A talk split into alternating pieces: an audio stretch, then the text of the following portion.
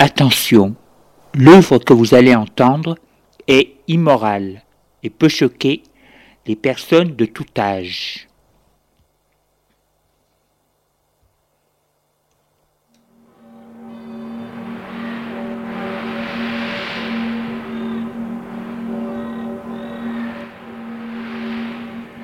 Nous vous présentons dans la série L'écran radiophonique un scénario original de Julien Jean-Pierre, La spirale de verre. Production, mise en scène, Julien Jean-Pierre.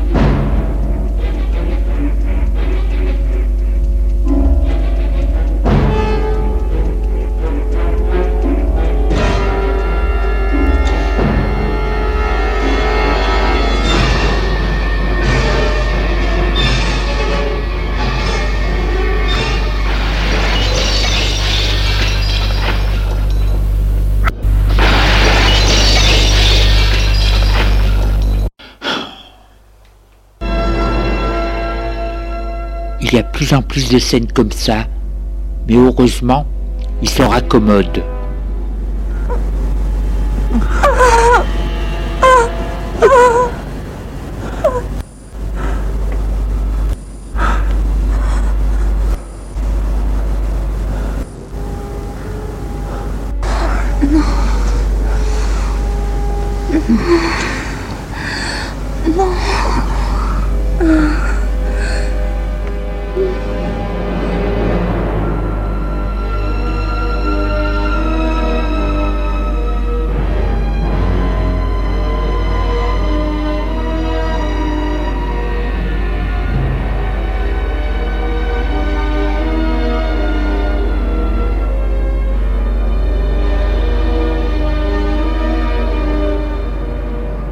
Les jours passent.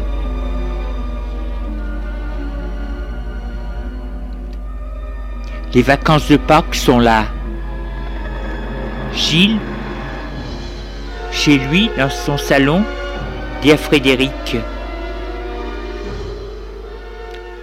J'aimerais bien c'est pouvoir quitter quelques jours cette ville, aller à la campagne, voyager un peu. Frédéric lui dit Oui, ce serait bien. Nous pourrions aller du côté de la Savoie. La montagne, c'est beau. Il y a peu de monde.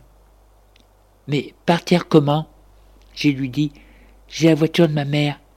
Et puis, euh, je suis en âge de conduire. Frédéric lui dit Ah oui, ce serait très bien. Le permis de conduire a été supprimé puisque tous les jeunes, même les enfants, savent conduire. Il suffit d'avoir 15 ans pour avoir le permis de conduire. Le code de la route fait partie des cours obligatoires des jeunes de 6 ans à 16 ans. Et pour le bac, il y a des questions dessus et un parcours voiture, mais qui n'a rien à voir avec un permis, parce qu'il n'y a plus de permis de conduire. Un bac et vous avez le droit de conduire à 15 ans. C'est une décision qu'a eu le gouvernement pour avoir les jeunes dans leur poche. Ces petites cons ne voient que le présent et jamais l'avenir. Un gouvernement autoritaire peut paraître simple, souple et libéral aux jeunes, s'il leur donne ce dont ils rêvent. Liberté, sexualité, préservatif dans les écoles est gratuit, l'avortement gratuit, permis de conduire gratuit ou suppression du permis de conduire, souplesse des cours, etc., etc. Mais en réalité, cela cache une grande rigueur. Toutes ces idées, c'est pour la masse, les nuls. Mais les bons, ceux qui plus tard auront les bonnes places, vont dans des établissements pour eux et suivent une bonne discipline et auront un vrai diplôme, tandis que les autres, eh bien rien. Ils ne sauront rien. Ils se seront bien amusés et n'auront rien fait. Ils n'auront rien plus tard.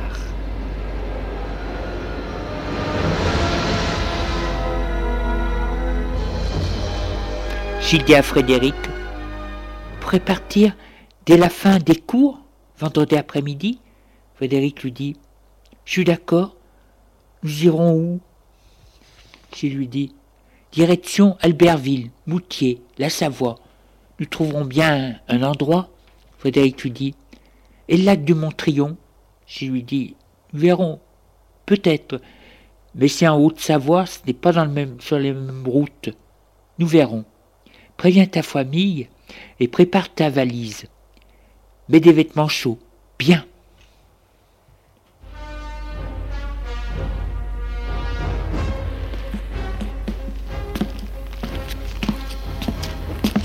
Et le soir, en rentrant chez lui, Frédéric va retrouver son grand-père au salon.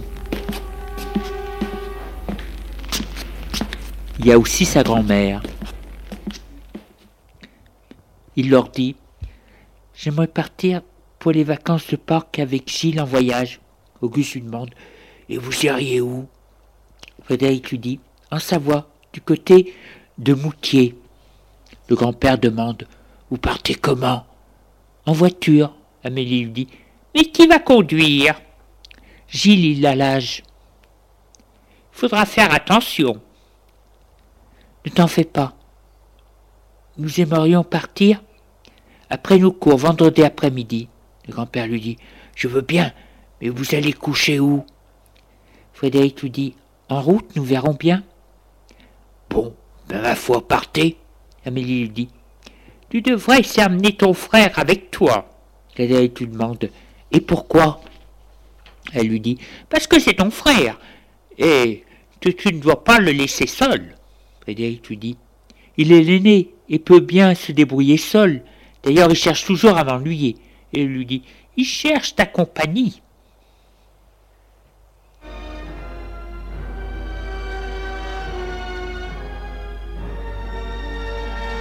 Lorsqu'Eric apprend que Frédéric s'en va, il est furieux.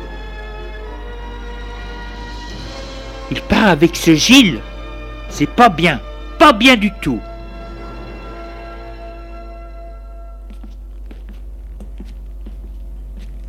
La nuit, il va dans la chambre de son frère.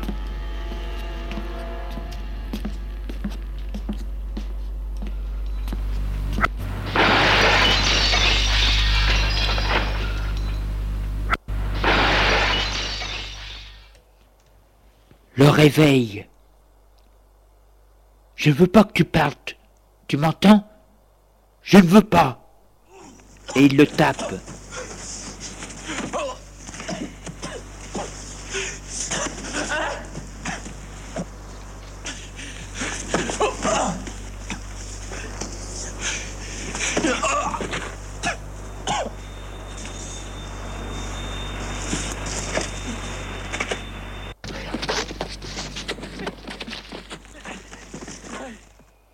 Frédéric le regarde froidement et lui dit Si je pars,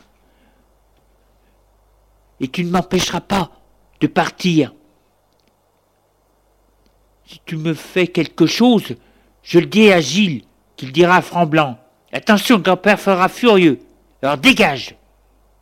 Eric lâche son frère et lui dit Nous reverrons.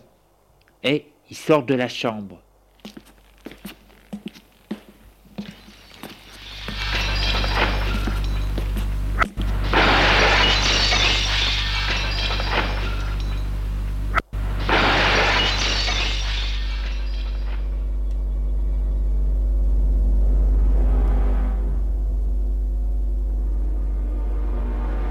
Lendemain, qui est le vendredi, jour du départ, avant d'aller au lycée, Frédéric prépare sa valise.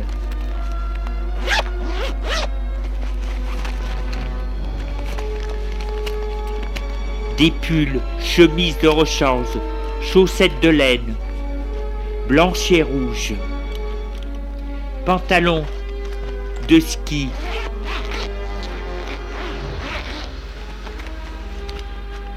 chaussures de montagne, grosses chaussures de cuir marron de montagne, parka, deux en rouge et un noir, un smoking, on ne sait jamais, et des sous-vêtements de rechange,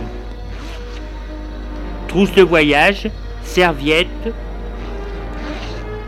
etc., etc.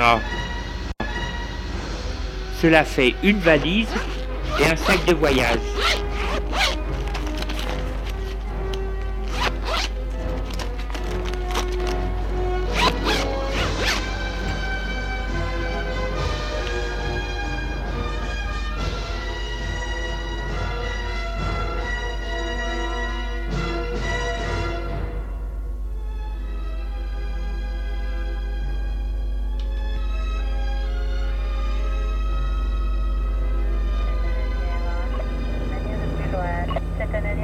Et il va amener tout ça au lycée. Comme c'est lourd, il va au lycée en voiture taxi.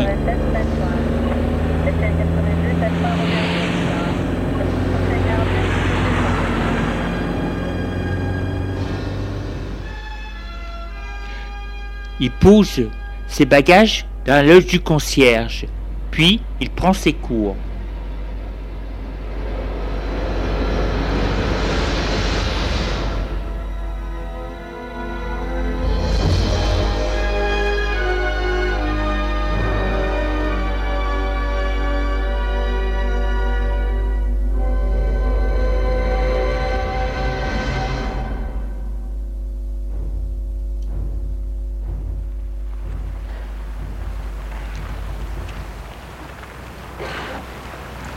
Le soir, à la sortie des cours, il attend devant le lycée son ami Gilles. Il est habillé en parka rouge. Gilles arrive à lui en parka marron. Il lui dit Salut, salut, viens, on va à la voiture. Il lui prend sa valise et le mène devant une voiture. C'est une Ferrari Tourisme rouge. Frédéric lui dit Elle est bien? Gilles lui dit Ma mère l'avait acheté à son chanteur, mais il ne l'a pas voulu. Le rouge, il déteste. Alors ma mère me l'a offerte. Gilles met les bagages de Frédéric à côté des siens, dans le porte-bagages. Ils entrent dans la voiture et mettent la voiture en route.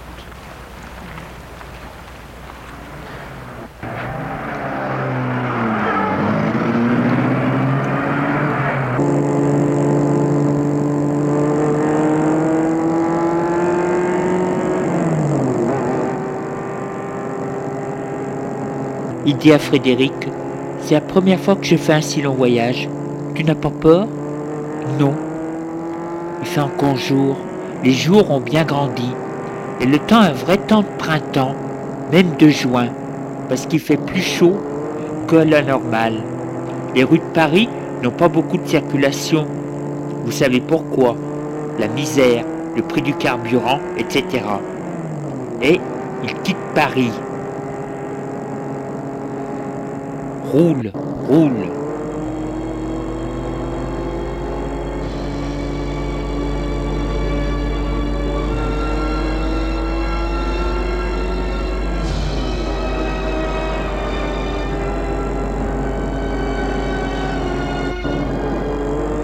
Gilles est heureux de retrouver un peu de nature. Paris, la ville, toute l'année, ça fatigue. Surtout une ville en construction constante.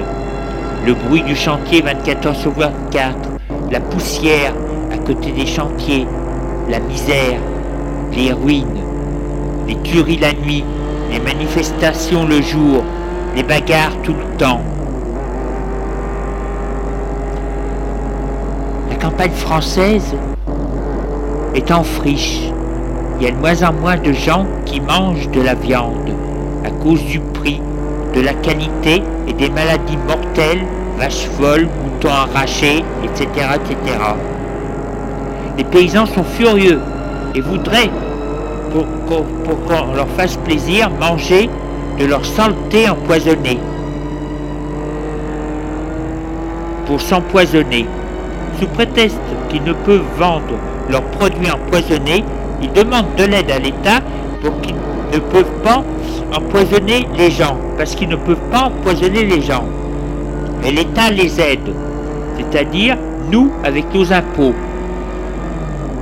Une personne qui empoisonne une personne, elle va en prison. Un paysan qui empoisonne la population, il a une prime et un martyr. Donc la campagne est en friche. Les gens ne cultivent plus. Les champs sont à l'abandon, il n'y a plus de bêtes. La nature reprend ses biens.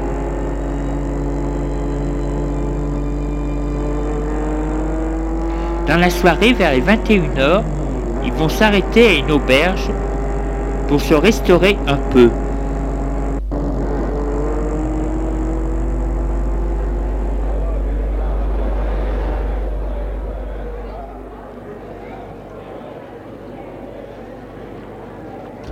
C'est genre d'auberge qui se veut rustique, avec des roues de carriole pour décorer, rideaux, nappes, à carreaux blancs et rouges, feu de cheminée, repas campagnard si l'on veut. Portée, pain de campagne, soupe aux choux, saucisson, tarte aux pommes, fromage, mais et ne pas oublier le poulet fermier acheté au supermarché du coin il y a un peu de monde, quelques routiers et des vacanciers. Ils s'assoient à une table. Serveuse, en taille bliée rouge et blanc, va sous une robe noire, vient vers eux. Leur donne la carte. Après avoir commandé leur dîner, Gilles dit Je sais pas où nous allons coucher ce soir, Frédéric fait. Nous verrons bien.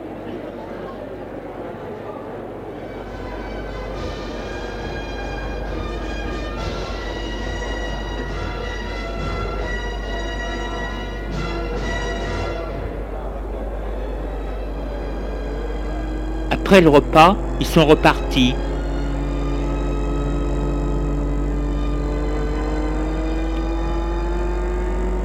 Il fait nuit. Frédéric demande à Gilles Tu n'es pas fatigué? Non, ça va. Et il roule. Frédéric se sent fatigué et s'endort.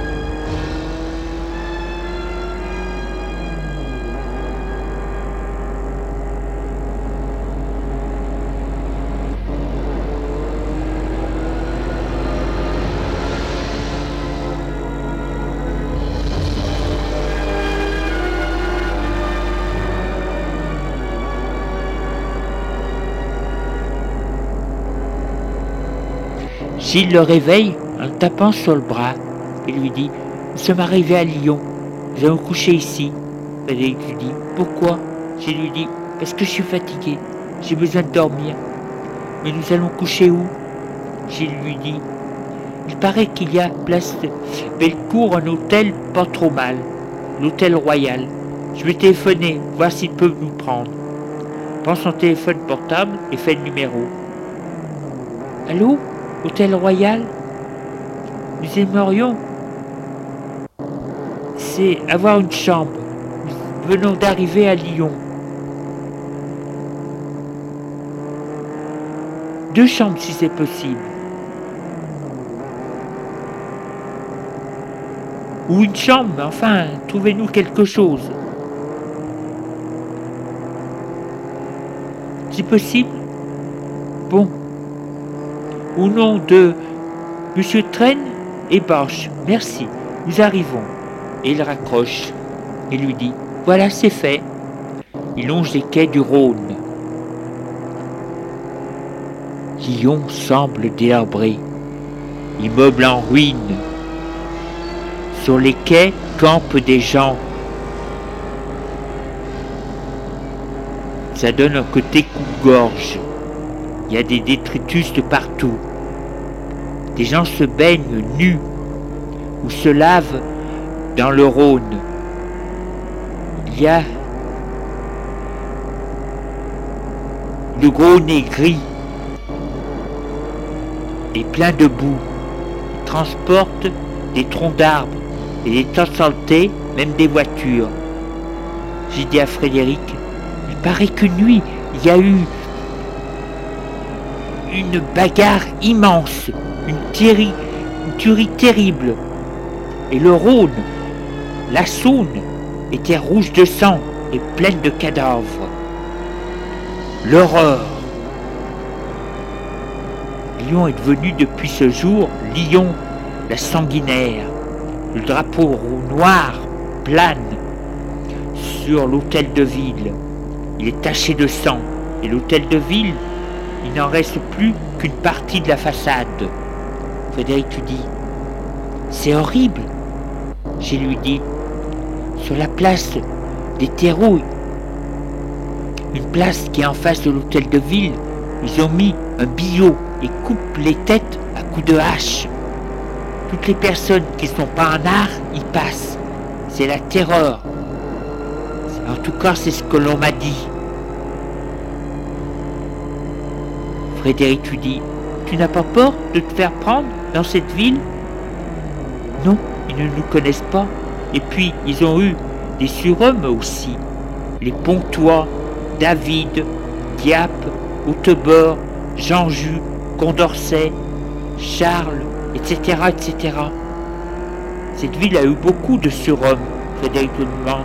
Bah, pourquoi les anards? J'ai lui dit, parce que les gens aiment la médiocrité. Et la jeunesse, le moindre effort. Si doctrine dit, doctrine dit aux jeunes, dit non à tout, et aussi faites ce que vous voulez, c'est plus simple qu'une doctrine qui leur dit de travailler et d'apprendre à vivre en société et à s'exprimer. Ça arrive place Bellecour.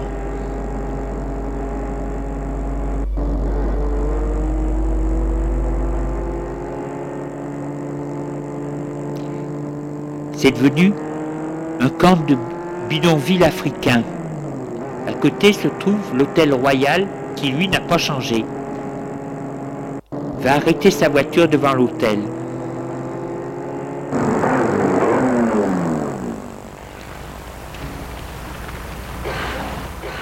Sortent de voiture et vont rentrer dans l'hôtel.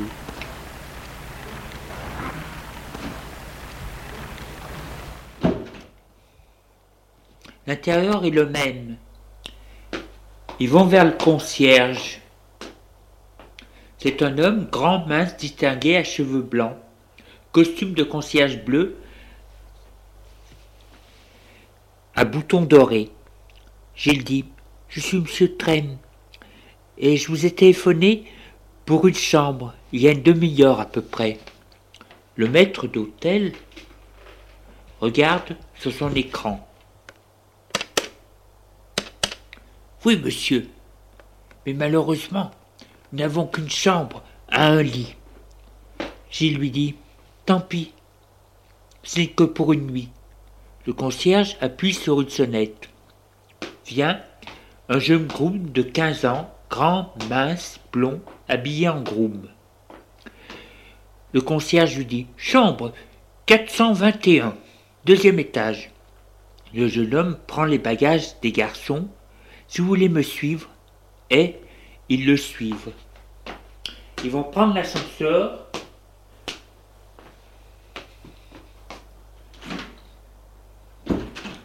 Jusqu'au deuxième étage. Au deuxième étage, ils sortent de l'ascenseur.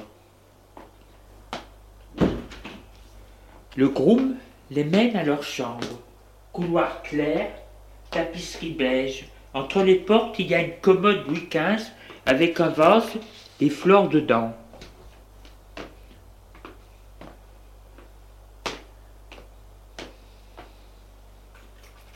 Leur ouvre une porte de chambre. Éclair, ils entrent. La pièce est vaste, claire, meublée Louis XV. Le garçon leur montre la chambre. Vous avez la vue sur la place Bellecour, je lui dis. On se en Afrique. Le jeune garçon leur montre la salle de bain.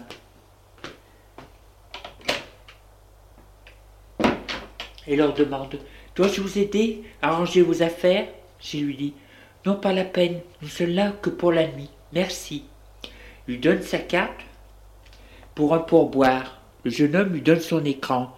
Gilles met la carte sur l'écran et écrit un chiffre puis lui rend la carte, lui rend l'écran. Merci monsieur. Et il les quitte. Frédéric dit Il a la taille bien prise, ce jeune homme. On doit lui faire des tas de propositions. Frédéric lui demande Est-ce un surhomme? Je lui dis Les surhommes ne sont pas des domestiques. Ou s'ils le sont, c'est par manque de chance. Je suis crevé. Allons nous coucher.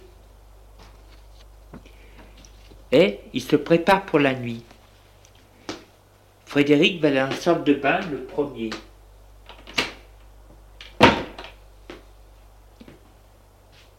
Puis, c'est au tour de Gilles.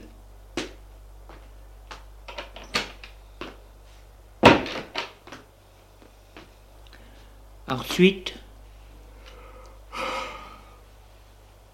il se couche.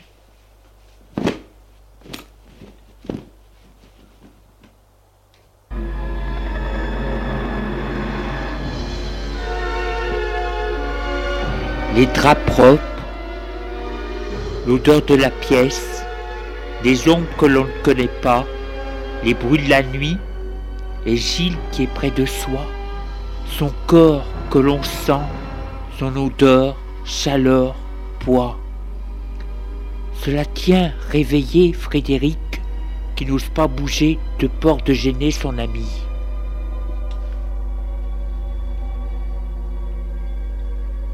Gilles, dans la nuit, prend la taille Frédéric et se plaque contre lui. Frédéric n'ose pas bouger. Gilles se plaque de plus en plus fort et fait des soupirs de satisfaction, de plaisir. Frédéric se demande si Gilles est conscient de ce qu'il fait.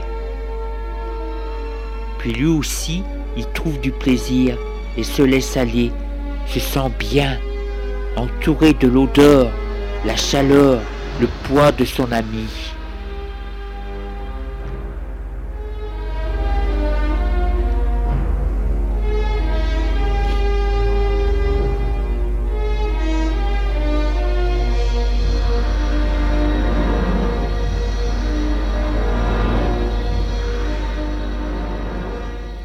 Petit matin, c'est lui qui est réveillé le premier. Puis Gilles l'embrasse. Gilles l'embrasse encore et lui dit Salut, salut. Puis, il se dégage. Frédéric sent une froideur. Gilles lui dit Nous demandons notre petit déjeuner et nous partons.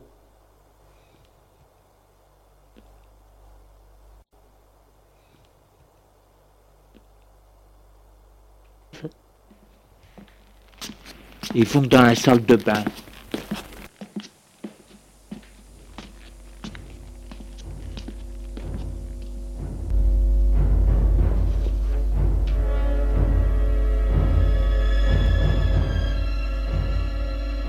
Puis, une fois habillés, ils sortent de la chambre.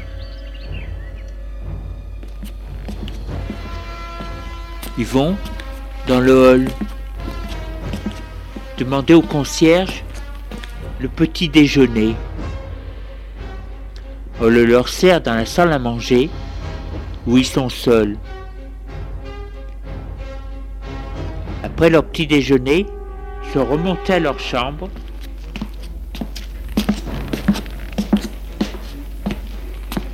Prendre leur bagage.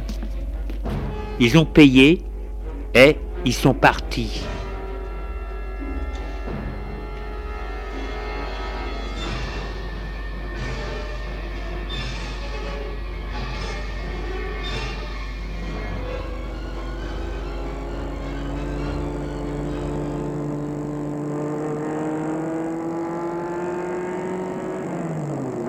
Ils ont quitté cette ville en ruine qui est devenue un repère de pirates.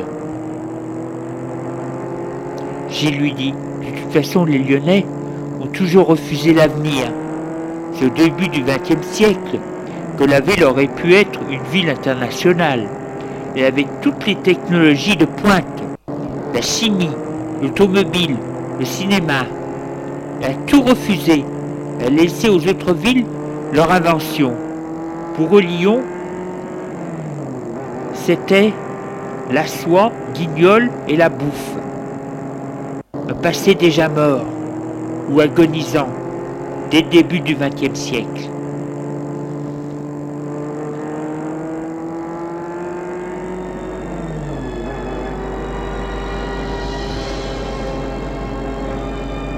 Il roule, le ciel est bleu, il fait chaud.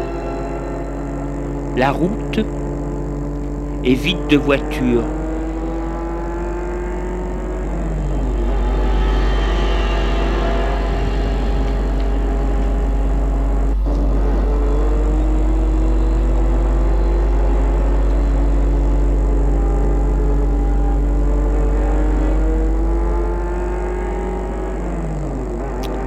En arrivant en Savoie, n'est pas un décor de fin d'hiver, mais presque d'été. L'herbe est verte, les arbres ont des feuilles, il y a des flottes partout et pas de neige, même pas sur les hauteurs. Oui, une montagne d'été. Frédéric dit, tant mieux, j'aime pas la neige. Et il roule pendant des heures.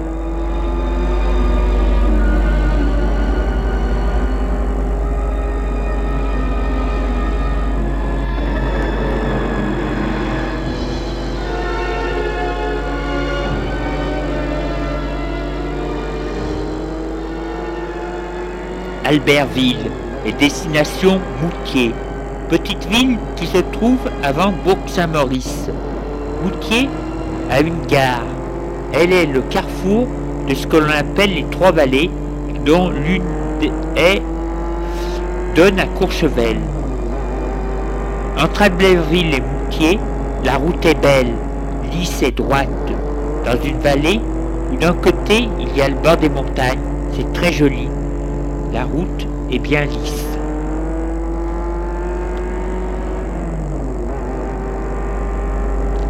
Il voit sur une hauteur un rocher, un château. Un château qui se noie avec le rocher parce qu'il est fait de la même pierre. C'est un château avec ses tours. De la route, on ne le voit pas très bien. S'il dit Viens voir ce château. Frédéric lui dit Oui, pourquoi pas. Il quitte la route nationale pour prendre une petite route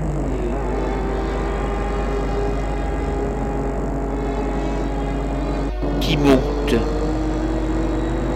Elle semble monter jusqu'au château et elle domine la route nationale. En arrivant à un tournant, elle se trouve de l'autre côté de la montagne. Et là, c'est une immense forêt qui est en arrière de la route, qui monte la montagne. Au bout d'un moment, ils arrivent à un village, un petit village de montagne. Au pied de grandes montagnes, encore plus grandes que celles qu'ils ont vues de la route. Le village n'est pas très grand.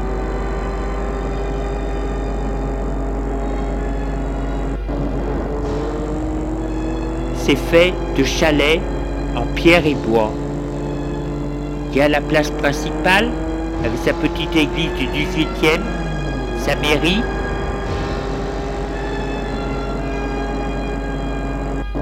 ses boutiques. Au milieu de la place, une petite fontaine fleurie. Frédéric dit, c'est délicieux. Oui, c'est très beau. Et ils arrêtent la voiture sur la place.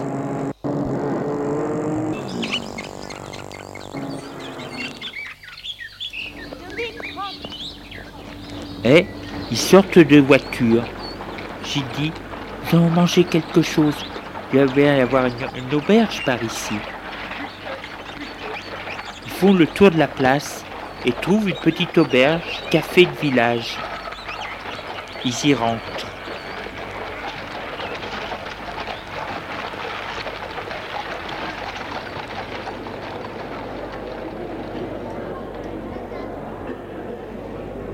Ce n'est pas très grand et meublé en vieux meubles rustiques.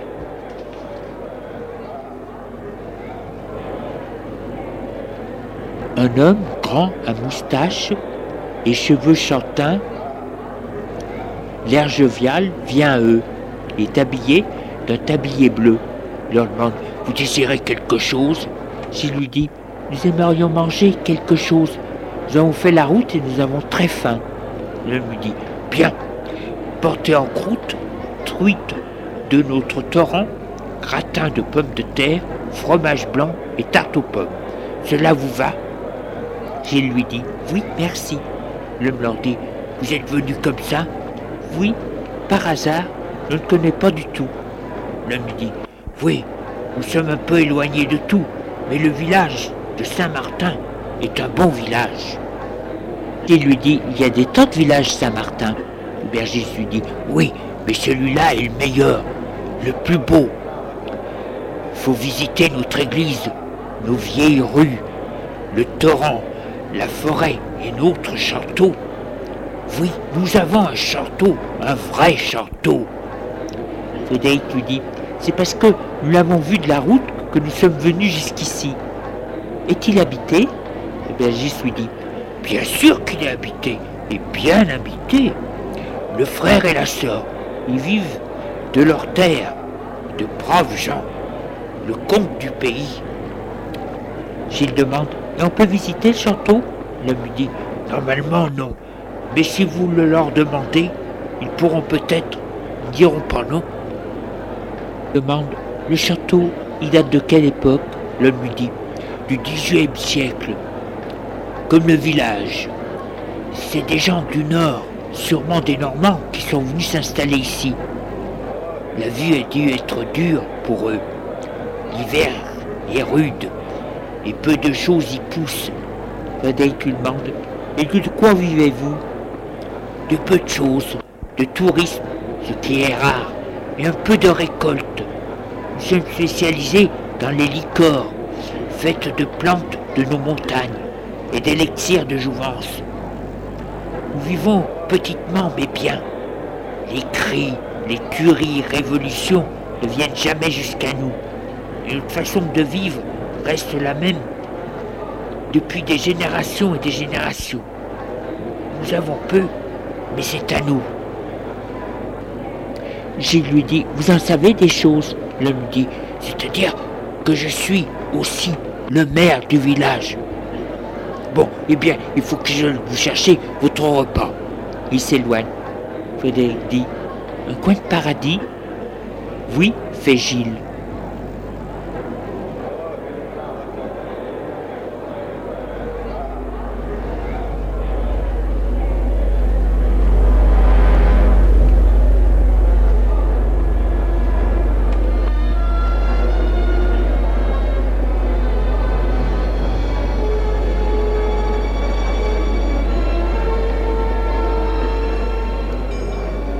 Après le repas, ils sont allés circuler dans le village.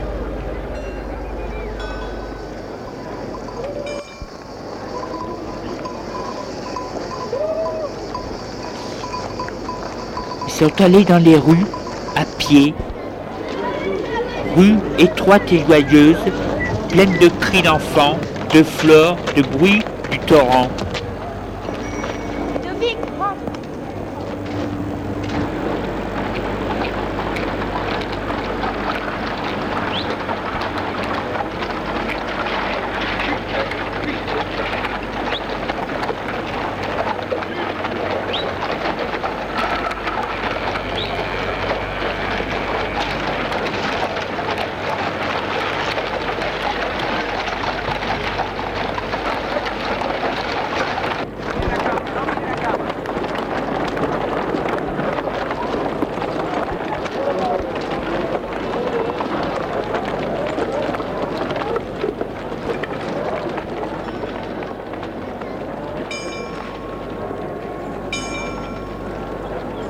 Puis, ils sont allés visiter l'église, jolie église, toute blanche et simple.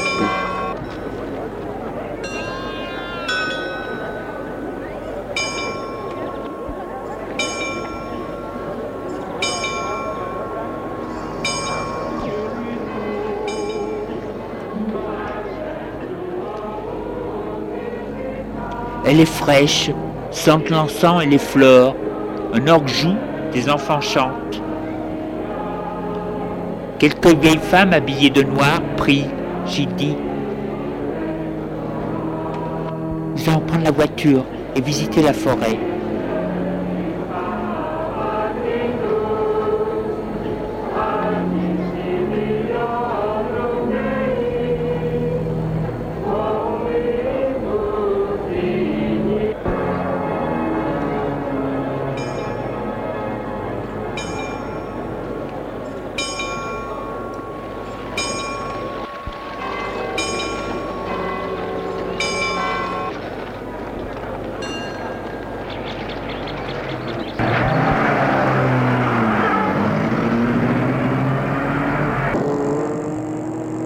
Ils ont pris la voiture et ils prennent la petite route qui s'enfonce dans la forêt.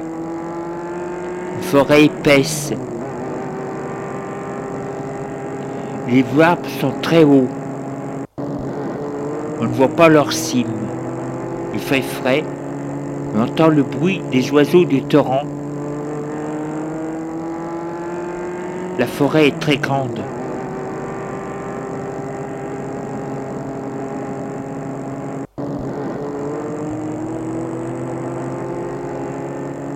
Elle fait toute une face de montagne, très haute, jusqu'en bas. Après la forêt, ils prennent la petite route qui mène au château. Là, la nature est plus sauvage. Il y a des rochers, c'est plus menaçant. La route longe un ravin où en bas se trouve un torrent. Il y a aussi, sur la droite de la montagne, des alpages. Le château est tout en haut de la montagne, un rocher gris. Le château est posé sur un rocher et il est fait de la même pierre rapprochant, sa face est de plus en plus menaçante et lugubre.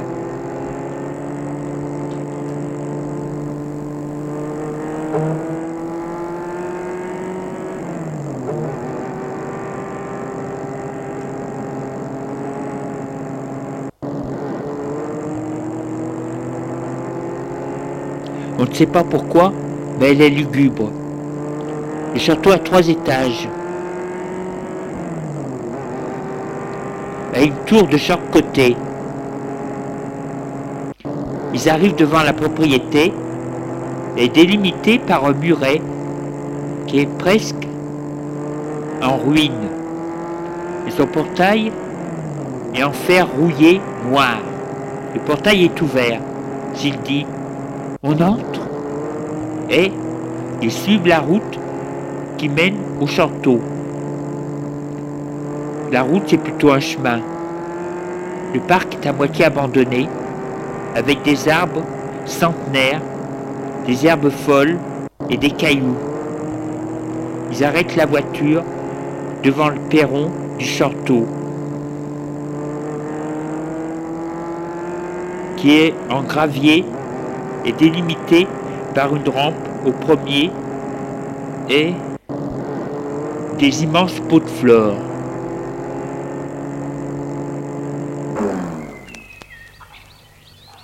Il y a aussi, devant l'entrée, un homme petit, tout maigre, habillé d'un tablier bleu, d'un chapeau de paille. Il est assis sur une chaise de jardin et prépare des petits pois. Les deux jeunes gens vont vers lui. Il fait Monsieur L'homme lève la tête, il a le visage tout ridé, cheveux blancs.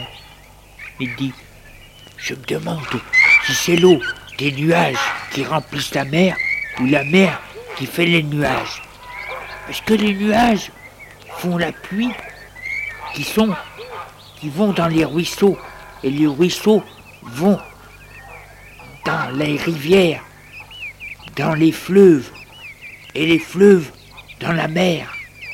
Mais la mer, l'eau de la mer, le soleil, l'évapore et en fait des nuages. Donc, c'est la mer qui crée les nuages. Mais les nuages vont se jeter dans la mer. Alors, qui va dans l'autre? Les nuages ou la mer? C'est très compliqué tout ça. Et pourquoi est-ce que l'on dit que les nuages vont se jeter dans la mer? C'est faux. C'est l'eau des nuages. Mais un nuage, c'est de l'eau. Alors, c'est la mer qui s'évapore et crée le nuage. Alors, comme c'est compliqué tout ça,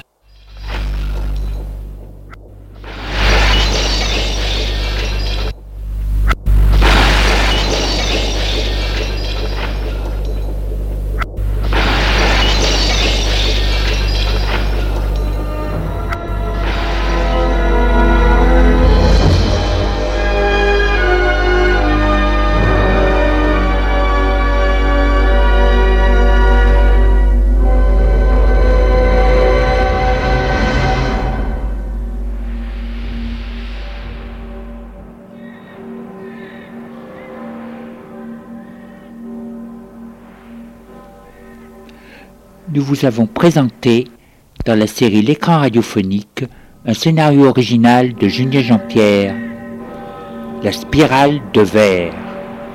Production, mise en scène, Julien Jean-Pierre.